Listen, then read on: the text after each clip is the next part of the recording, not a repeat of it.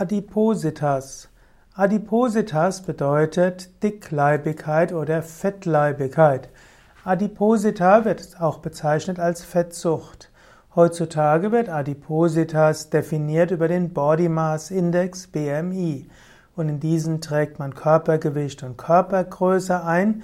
Und wenn man ein BMI über 30 hat, dann ist das Adipositas. Und äh, dann hat man nämlich entdeckt, dass es eine Menge von Begleitkrankheiten gibt. Adipositas korreliert zum Beispiel mit Typ 2 Diabetes. Man kann sagen, über 90 Prozent der Typ 2 Diabetiker sind adipös oder mindestens übergewichtig. Währenddessen in der Bevölkerung sind es erheblich weniger. Adipositas ist auch ein Risikofaktor für Bluthochdruck, für alle möglichen Herz-Kreislauf-Erkrankungen auch für Gelenkerkrankungen und auch für manche Formen von Krebs. Bei der Adipositas ist auch nochmal bei der Beurteilung der gesundheitlichen Wirkung auch die Fettgewebsverteilung wichtig.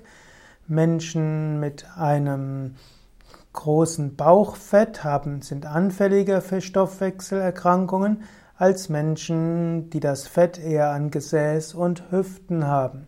Und so wird manchmal gesagt, man sollte zur Messung der Fettleibigkeit nicht den BMI zur Hilfe nehmen, sondern letztlich das Bandmaß am unteren Teil des Bauches.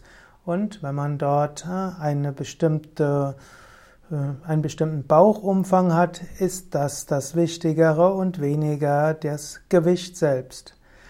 Es gilt auch, Adipositas ist besonders dann schädlich, wenn sie einhergeht mit körperlicher Inaktivität.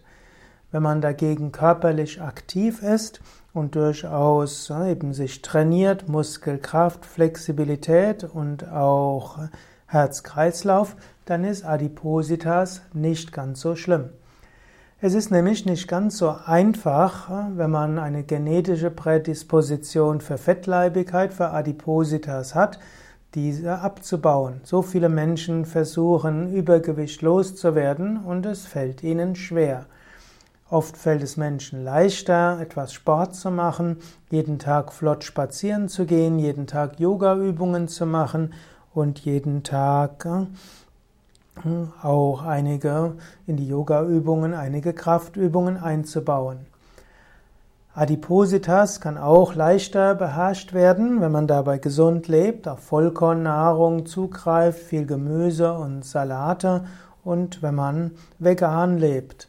Wenn man eben keine Milchprodukte zu sich nimmt, kein Fleisch zu sich nimmt und dann auch noch den Zucker reduziert, dann ist weniger Adipositas da und selbst wenn man trotzdem ein gewisses Körpergewicht hat, ist es weniger äh, gesundheitsschädlich als Körper, hohes Körpergewicht, das auf Zucker-Fett-Gemischen, Fleisch- und Milchprodukten beruht und mit wenig körperlichem Training einhergeht.